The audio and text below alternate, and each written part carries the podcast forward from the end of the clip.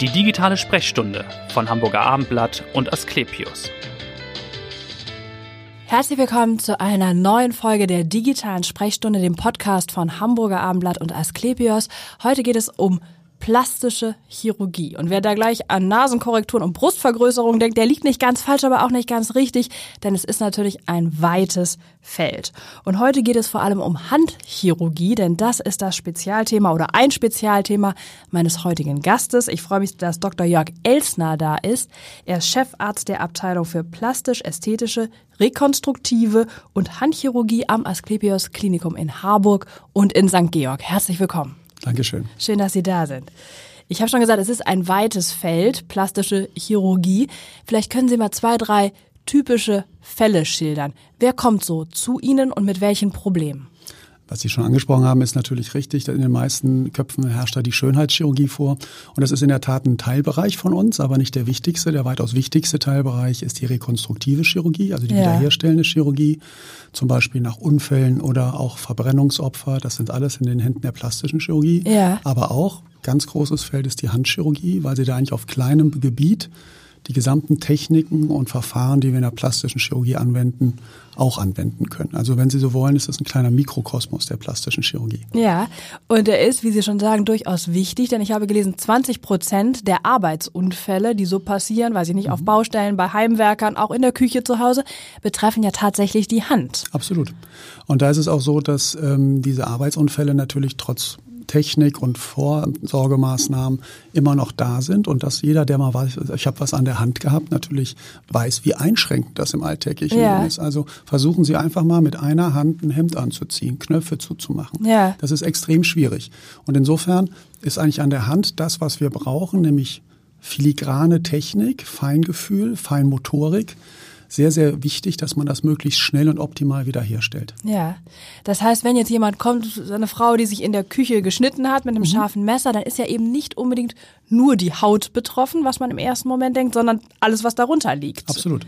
Sie haben im Endeffekt, wenn Sie sich so ein bisschen wie so ein Sandwich vorstellen mit verschiedenen Schichten, haben Sie oben die Haut, darunter ja. kommt die Unterhaut, dann kommen Sehnen sowohl Strecksehnen an der Streckseite der Hand als auch Beugesehnen, da haben Sie zwei Stück von. Und dann kommen natürlich Nerven und Blutgefäße. Und alle diese Punkte können verletzt sein. Mhm. Wenn es dann noch schwieriger wird, die Verletzung, dann kommen auch die Bänder, die Knochen, die Gelenke dran. Aber ja. im Endeffekt bei Schnittverletzungen, was Sie ansprechen, haben wir eigentlich klassischerweise eine Beugesehne oder Nerv- und Gefäßverletzung. Bei der Beugesehne fällt es eigentlich direkt auf. Sie können den Finger nicht mehr so beugen, ja. wie Sie es gewöhnt sind. Bei dem Nerven der macht keine Kraft oder vermittelt keine Kraft, aber Gefühl. Das heißt, sie haben dann an bestimmten Stellen des Fingers oder der Hand kein Gefühl mehr. Das muss man mhm. dann feststellen. Und beim Blutgefäß, können Sie sich vorstellen, ist natürlich auch direkt auffällig. Klar.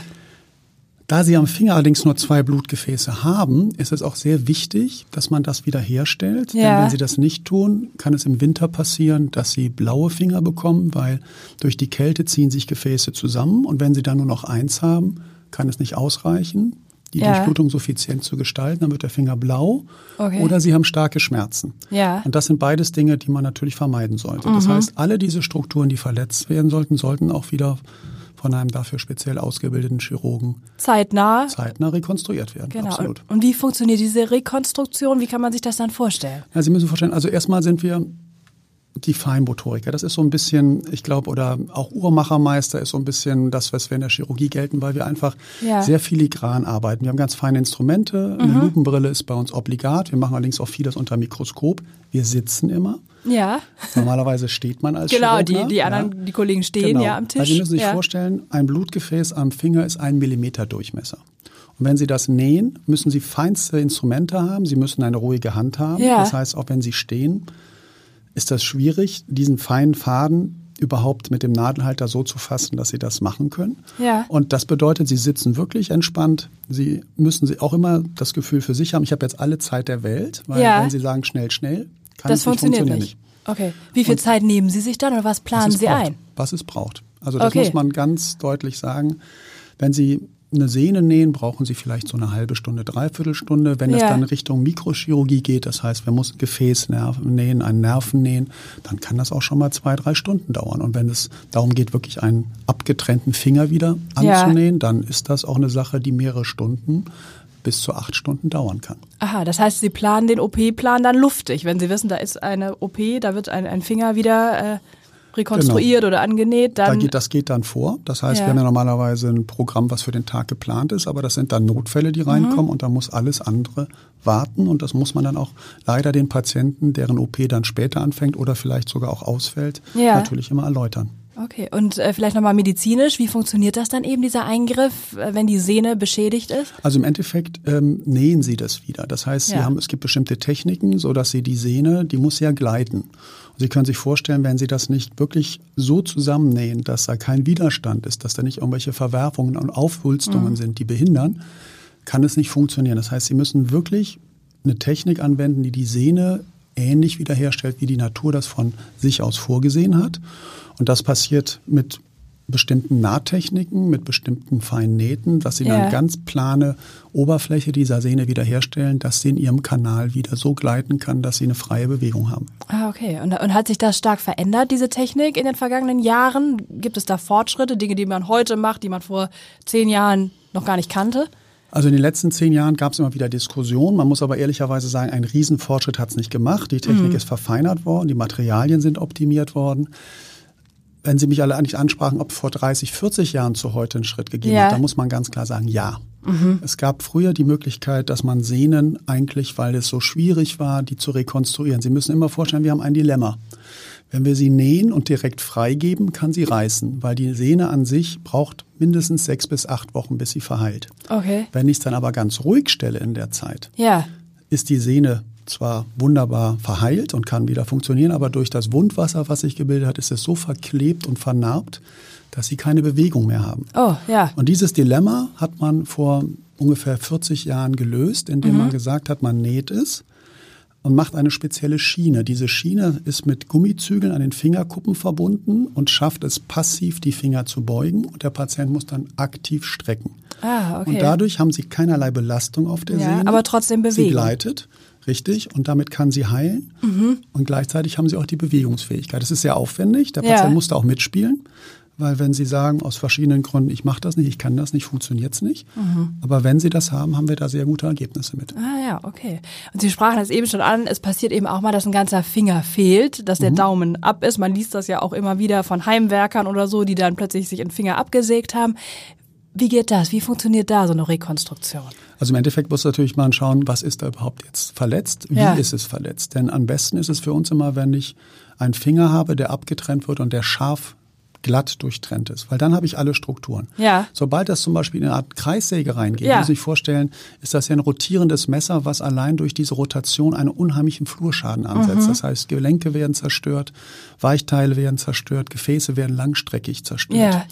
Da ist es ganz schwierig, das wieder anzunähen. Aber wenn ich einen glatten Schnitt habe, ja. kann ich mir die Gefäße darstellen. Und Sie müssen sich vorstellen, ich muss zwei Blutgefäße nähen, zwei Nerven nähen. Ich muss auch auf der Rückseite die sogenannten Venen nähen. Das ist der Rückfluss vom Finger. Also es muss nicht nur Blut reinkommen, es muss auch wieder abfließen. Sie müssen eine Stabilität vom Knochen hinbekommen. Und dafür machen Sie so eine Kaskade. Als erstes stabilisieren Sie den Knochen. Ja. Dann wird als zweites die Durchblutung gesichert. Und dann gehen erst die Sehnen, äh, ähm, an, muss man die Sehnen erst rekonstruieren, indem man die näht. Ja. Das heißt, diese Kaskade wird dann durchgesetzt und durchgeführt und damit haben sie dann eine gute Chance, wenn das alles klappt, dass der Finger wieder auch. Dass es dann auch wirklich der eigene Finger wieder Absolut. ist, dass es das fehlende Teil genau. sozusagen wieder dran gesetzt. Also man hat damit angefangen, muss man sagen, so in den 70er Jahren, dass man überhaupt anfing, Finger zu replantieren. Damals ja. hat man das extrem sportlich gesehen. Man hat eigentlich alles versucht zu replantieren und irgendwann hat man festgestellt, ein replantierter Finger ist nicht unbedingt wieder ein Gewinn. Und deswegen gibt es für uns heute relative und absolute Indikationen. Relativ mhm. heißt es, wenn ich zum Beispiel einen Handwerker habe, der sagt, ich brauche viel Kraft. Ja. Der hat natürlich einen ganz anderen Anspruch an die Hand, als wenn ich jetzt sage, ich bin zum Beispiel Journalist, ich muss viel schreiben, ich hab, muss auch tippen können. Das heißt, ja. da ist mehr so dieses filigrane Feingefühl gefragt. Ja. Und dementsprechend kann es zum Beispiel sein, wenn ich einen Zeigefinger replantiere, der dann wenn er wirklich auch langstreckige Zerstörung hatte und dann aller Regel nach nicht mehr ganz perfekt funktioniert, auch einen Patienten, der damit ganz fein arbeitet, eher stören kann. Ach so, ja. Während ein Handwerker, der sagt, ich muss kräftigen Hammer anpacken, dem ja. wird ein Finger, den wir ihn nicht replantieren, fehlen. Mhm. Insofern, ein Daumen ist immer eine absolute Indikation. Egal was, den müssen wir retten, weil Ja, können sich selbst weil der einfach so wichtig ist. Absolut. Versuchen Sie mal ohne Daumen irgendwas festzuhalten. Ja. Das funktioniert nicht. Sie brauchen Ja. ihn als Widerlager.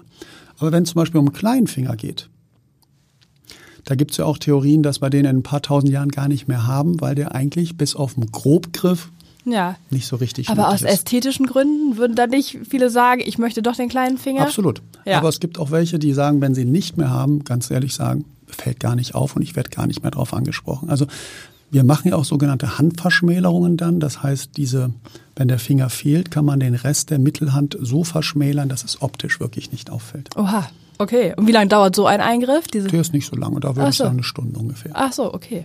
Und ich habe gelesen, wenn zum Beispiel der Daumen fehlt, dass man auch den zweiten C nehmen Mhm. Richtig. kann tatsächlich, weil der eigentlich keine Funktion mehr hat in der heutigen Zeit und tatsächlich den Daumen ersetzen kann. Genau. Früher sind wir ja mehr oder weniger auf den Bäumen geklettert. Da haben wir die Füße sehr gebraucht. Ja. Heute dienen die nur als Statik, dass wir wirklich uns bewegen können. Und dementsprechend haben Sie völlig recht, kann man die zweite Zehe nehmen. Das nennt Ja. sich Poliziation. Das heißt, Sie setzen den genau da an der Stelle, wo der Daumen war, verbinden die Knochen miteinander und haben dann eigentlich ein wirklich gutes Greifinstrument, was im Alltag perfekt funktionieren kann. Ja. Und wie lange dauert das, bis der dann tatsächlich auch die Funktion des Daumens Also die OP ist immer übernimmt? das eine, Ja. bei der Hand übrigens immer. Die OP ist das eine, aber oft sagen dann auch Patienten, jetzt bin ich operiert worden, jetzt wird alles und da muss ich Ihnen immer den Zahn ziehen und Ja. sagen, es wird ganz viel von Ihnen erwartet. Sie müssen jetzt extrem viel üben. Die Nachbehandlung Trainieren. ist mindestens genauso wichtig wie die Operation. Ja, genau. Sehr ja. viel trainieren, sehr viel Eigeninitiative auch machen, weil auch viele Patienten sagen, naja, dann gehe ich halt zum Physiotherapeuten und mache da ein bisschen. Aber auch da sage ich, Sie gehen vielleicht zwei, dreimal die Woche für eine halbe Stunde zum Physiotherapeuten. Aber die Hand müssen Sie den ganzen Tag beüben. Mhm. Und als Schnitt dient er immer jede Stunde zehn Minuten. Denn dann können Sie erst wirklich nach ein paar Wochen sagen, ich habe wieder eine freie Funktion. Was Sie in den Okay. ersten sechs Wochen nicht schaffen, Ja. ist ganz schwer wieder aufzuholen an Beweglichkeit. Achso, weil das schon so ein bisschen verkümmert dann? Richtig, Ja. genau, es bildet sich zurück. Das hat jeder mal, der zum Beispiel einen Gips am Unterschenkel hatte. Mhm. Machen Sie mal sechs Wochen Gips und schauen sich Ihre Wadenmuskulatur an. Ist- Da ist nichts mehr da. Ja, ja. Und ähnlich müssen Sie sich das an der Hand auch vorstellen. Gelenke oder auch die Hand ist nicht dafür gemacht, Ja. ruhig gestellt zu werden. Die muss bewegt werden, die muss trainiert werden. Und dann hat sie wieder ihre Funktion.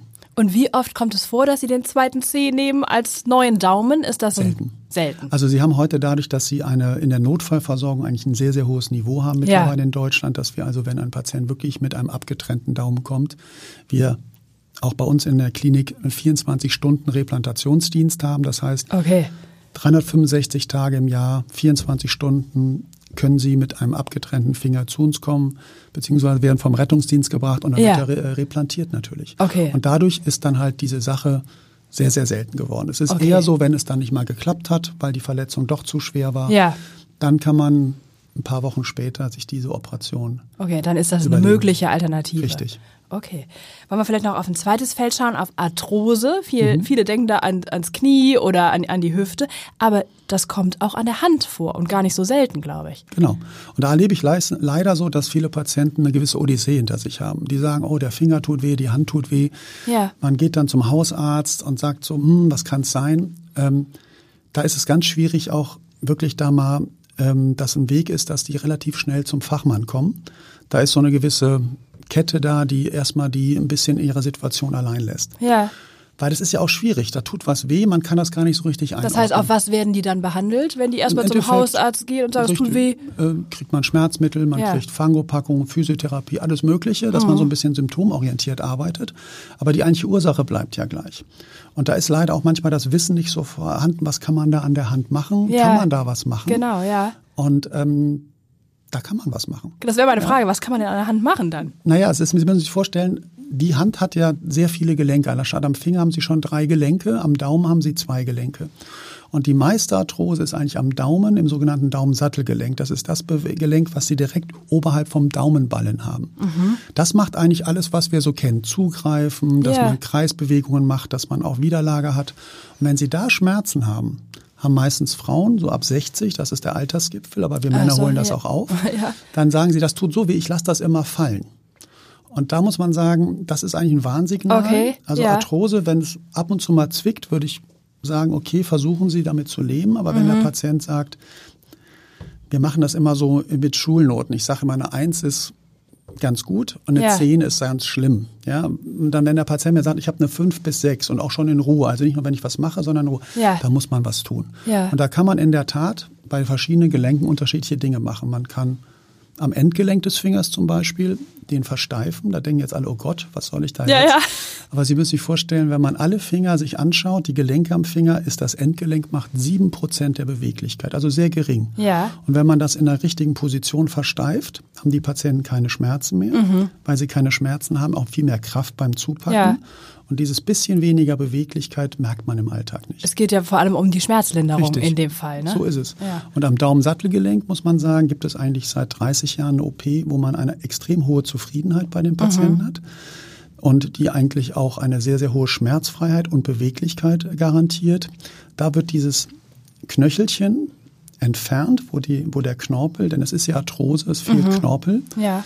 ähm, wo man dieses Knöchelchen entfernt und wo sich dann mit einer gewissen Technik nach vier bis sechs Wochen aus dem Narbengewebe ein neues Gelenk bildet, wo die Patienten dann schmerzfrei mit bewegen können. Mhm.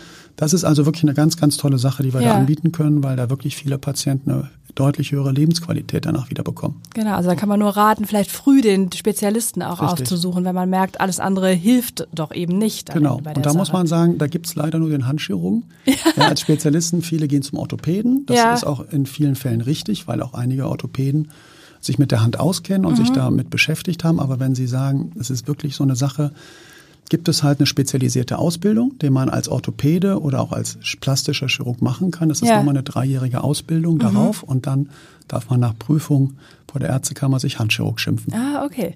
Kommen wir jetzt nochmal zu einem anderen Thema. Es gibt nämlich auch einen aktuellen Anlass, warum wir beide zusammensitzen, denn mhm. es gibt bald einen großen Jahreskongress äh, der Deutschen Gesellschaft der plastischen, rekonstruktiven und ästhetischen Chirurgie hier in mhm. Hamburg. Ich glaube, seit 1975 das erste Mal wieder. Mehr als 1000 Kollegen werden Richtig. erwartet.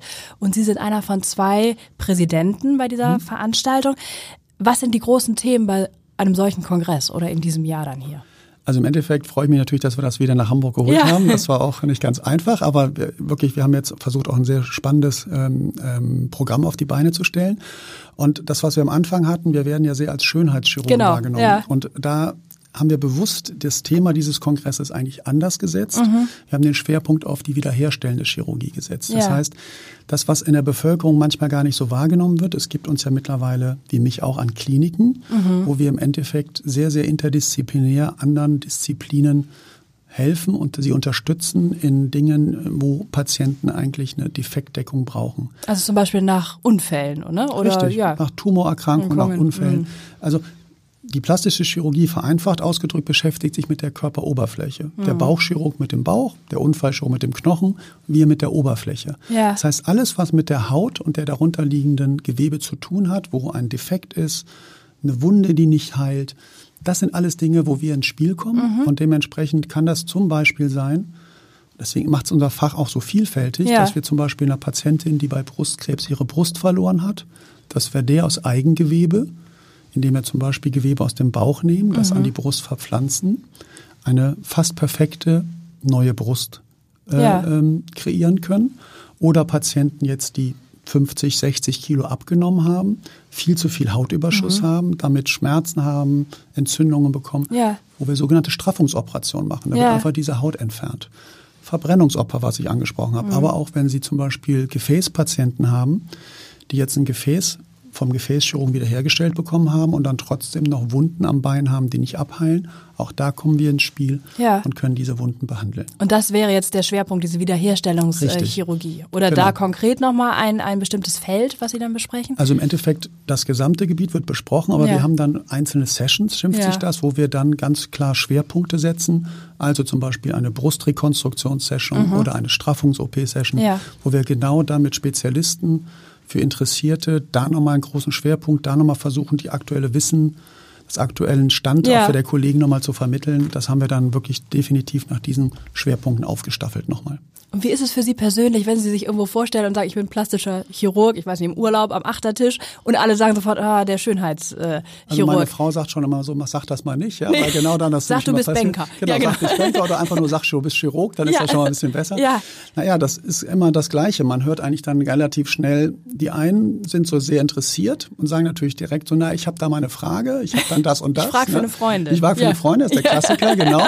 Und andere sagen dann, na ja, und ist dann halt nicht so interessant. Aber prinzipiell ist schon oft die Frage dann, ich habe da eine Freundin oder einen Freund oder Ja. auch ich selber, was wird denn das da, kann man da was tun? Und das geht dann in der Tat meistens in die Schönheit rein. Ist das anstrengend oder sagt man, Nein. das gehört dazu, das ist so? Das gehört zu meinem Job dazu. Ich kenne das von Ja. meiner Mutter, ähm, die ist Psychiaterin gewesen und Ja. ähm, die wurde auch immer in ihrer Freizeit mit Problemen belämmert. Das ist, glaube ich, das gehört dazu. das habe ich akzeptiert. Ja, und nun machen Sie auch was ganz anderes als Schönheitsoperationen. Ich Ja. würde da auch nochmal gerne drauf kommen. Das ist ein besonderes Thema. Sie haben 2015, also auf dem Höhepunkt äh, der Flüchtlingswelle, eine Spezialsprechstunde eingerichtet. Für anderthalb Jahre, glaube ich, in Harburg. Ähm, was war der Auslöser dafür, dass Sie das gemacht haben und wer ist da gekommen? Naja, wir haben das ja damals mitbekommen. Es war auf einmal waren Hunderttausende äh, an, an Flüchtlingen in Deutschland, die natürlich auch alle ne, zum Teil eine ganz brutale Geschichte hinter sich hatten, ähm, die im Endeffekt da waren und wo keiner so richtig wusste, was passiert da. Die waren zum Teil nicht krankenversichert, hatten aber Ja. schwere Verletzungen gehabt, Schussverletzungen, ähm, Wunden, die nicht geheilt sind. Ja, und ich glaube teilweise auch Verletzungen, die wir in Deutschland seit dem Zweiten Weltkrieg gar nicht Richtig. mehr gesehen haben. Absolut. Also auch medizinisch sehr Ja, schwierig. Also ja. das sind auch Dinge, wo ich auch erstmal davor stand und sagte, was ist denn das überhaupt hier? Ja, das Ja. waren Schussverletzungen, das waren ähm, Granatverletzungen, Bombenverletzungen, Mhm. wo die natürlich auf irgendwelche Tretminen aufgetreten sind, wo dann irgendwelche äh, Extremitäten schwerst verletzt waren. Und da haben sie natürlich auch in diesen Kriegsgebieten oder Flüchtlingsländern gar nicht die medizinische Versorgung wie hier. Da geht es im Endeffekt erstmal darum, zu überleben. ja, ja. Und dann sind diese Flüchtlinge zu uns gekommen. Dann war es so, dass im Endeffekt die bei den Hausärzten oder auch bei den ehrenamtlich tätigen Ärzten in den Flüchtlingsheimen unterwegs Ja. waren und die natürlich auch überfordert waren, nicht wussten, wie es weitergeht. Und dann kam es irgendwann so, dass sich das gewisse Netzwerke gebildet haben, dass ich angesprochen wurde und da haben wir eigentlich relativ schnell reagiert Ja. und haben äh, im Höhepunkt war das ja so, ähm, wenn ich mich richtig erinnere, September, Oktober der Ja. Flüchtlingskrise, dass wir schon im, im Spätherbst angefangen haben, da eine Flüchtlingssprechstunde zu Ja. initiieren, wo wir einfach gesagt haben, wenn Sie irgendwas haben, natürlich primär chirurgisch, Ja, ja. wo Sie nicht weiter wissen, sind wir erstmal eine Anlaufstelle und wir gucken dann, was wir bei uns verbessern können, wo wir nicht weiter können, dass wir dann auch die Weiterbehandlung Mhm. Ja. gewährleisten. Und da haben wir natürlich in so einem großen Klinikum wie Harburg, wo wir natürlich alle Abteilungen haben, sowohl chirurgisch Ja. als auch die internistischen Abteilungen angeht, äh, eine tolle, eine tolle Infrastruktur, wo wir dann auch genau das umgesetzt haben. Das heißt, wir haben dann die gemacht. Flüchtlinge sind gekommen, haben zum Teil dann Schussverletzungen gehabt, Lähmungen der Extremitäten. Gibt es da einen Fall, der Ihnen besonders in Erinnerung geblieben ist, wo Sie sagen, das war was Außergewöhnliches, aber ich konnte da wirklich helfen dann und wir haben demjenigen. Ja, natürlich, das Ja. sind, also wo es, wo es einen immer natürlich das Herz so ein bisschen äh, zerreißt ist, wenn sie Kinder haben, Mhm. ja, wo wir dann zum Teil Kinder hatten, die offene Wunden hatten, die irgendwelche Schussverletzungen in den Beinen hatten, Ja. wo die Knochen nicht zusammengewachsen sind. Ähm, da haben wir dann Lappenplastiken gemacht, das heißt, das konnten wir defekt decken. Mhm. Aber auch genauso junge Menschen, junge Männer, die ähm, Lähmungen hatten, weil ihnen irgendwelche Beinschüsse hatten, wo die Nerven durchtrennt sind, die dann äh, hinken mussten, die nicht mehr laufen konnten, wo wir dann durch Sehnenumlagerungen irgendwelche äh, Möglichkeiten hatten, denen dann wieder normalen Fuß äh, zu schaffen und normales Gangbild wiederherzustellen. Ja. Also das sind so die Sachen, die mir als schöne Erinnerungen geblieben sind. Es Ja. gab natürlich auch unschöne Erinnerungen, das muss man natürlich auch sagen. Ähm, Gerade das ging natürlich sehr auch in diese Richtung, ähm, auch äh, weibliche Genitalverstümmelung, wo wir zum Teil natürlich dann auch unschöne Erlebnisse hatten, Mhm. weil das natürlich auch ein sicherlich emotionales Thema ist, aber auch eins, wo dann auch in der Tat Kulturen aufeinander prallen. Weil die Männer äh, nicht wollten, dass da irgendwie Richtig. was wieder äh, Richtig. rekonstruiert wird. Richtig, genau. Ja, das ist, das glaube ich auch, das ist dann schwierig. So ist Und nach anderthalb Jahren haben Sie dann äh, damit aufgehört, weil dann einfach äh, Dann gab es, muss man sagen, dann ging das schon so, dass eigentlich diese akute Notfallphase, wo äh, wir alle gar keine Frage, da mussten wir helfen, dass das natürlich Ja. abgeebbt ist und dass es dann mehr in die Richtung ging, dass es dann langfristigere Probleme gab und das konnte man dann in die normale Flücht, äh, in die normale Sprechstunde Ja. integrieren. Aber toll, dass Sie das gemacht haben. Ich würde Sie auch gerne nochmal persönlich fragen, warum sind Sie Arzt geworden? Sie haben schon gesagt, weil Sie äh, nicht so gerne Anzüge anziehen. Also Richtig, zumindest nicht regelhaft. nicht ja. ekelhaft. Naja, es war also so, ich hatte in der Tat immer eigentlich zwei Möglichkeiten, die mich interessiert haben. Einmal Ihr Beruf, ich fand Journalismus immer ganz Ja. toll. Und ähm, dann war da auch Medizin mich sehr angesprochen. Das war im Endeffekt äh, die Möglichkeit, dass man wirklich was Aktives tun kann, dass man viel mit Menschen zu tun hat. Und dass man gleichzeitig aber auch noch in seinen Entscheidungen äh, sehr autark ist, dass man also für sich selber auch Möglichkeiten schaffen kann, wie möchte ich das ausgestalten. Und da muss ich in fairer Weise sagen, auch was ich als junger Mensch direkt nach dem Zivildienst eigentlich gar nicht so wusste. Ich wusste Medizin ja, Ja. und fand es eigentlich auch toll, dass man im Studium erst kennenlernt, was mache ich dann später. Werde ich Psychiater? Ja. Werde ich Radiologe? Werde ich Chirurg, Internist? Genau. Das heißt, es sind ja ganz unterschiedliche Tätigkeitspunkte. Dann habe ich eigentlich in das Studium den Spaß an der Chirurgie bekommen Ja. und habe dann auch innerhalb der Chirurgie gesagt, ich möchte gerne da eigentlich ganz, ganz viel sehen erstmal. Ja. Und habe dann auch die Chance gehabt, an großen Häusern, eigentlich in allen Bereichen, erstmal tätig zu sein. Gefäßchirurgie, Herzchirurgie, Lungenchirurgie. Mhm.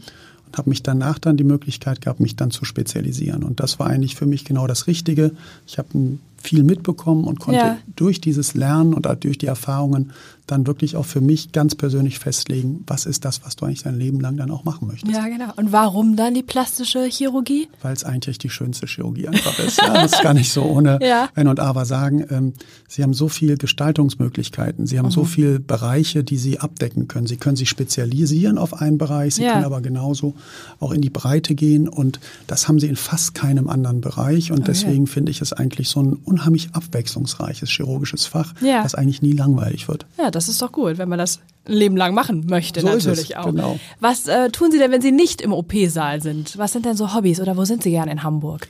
Also ich bin ja vor zehn Jahren nach Hamburg gekommen. Ja. Wobei ähm, Sie sind ja eigentlich aus dem Rheinland. ich bin aus dem Rheinland. Ich bin auch. Hier fahren Sie denn, ja. Ja, Entschuldigung. Ja. fahren Sie denn zum Karneval noch hin oder vermissen Sie denn irgendwas? Selten. Selten. Also ich war jetzt nicht der große Karnevalsjack, aber ich habe es gerne gemacht ab und zu. Ja. Wobei ich, das kennen Sie vielleicht auch, der Weiberfastnacht ist eigentlich der schönste Tag, weil da feiert man und da sieht man auch alte Freunde.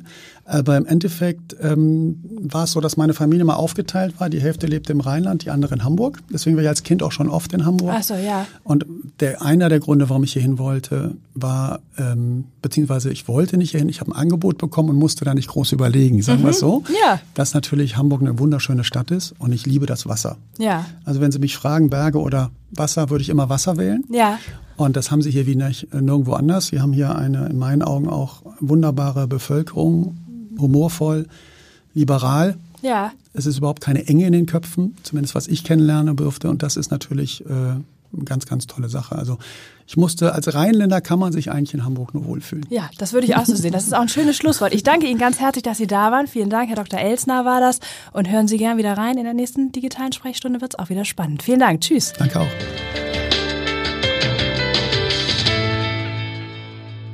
Weitere Podcasts vom Hamburger Abendblatt finden Sie auf abendblatt.de slash podcast.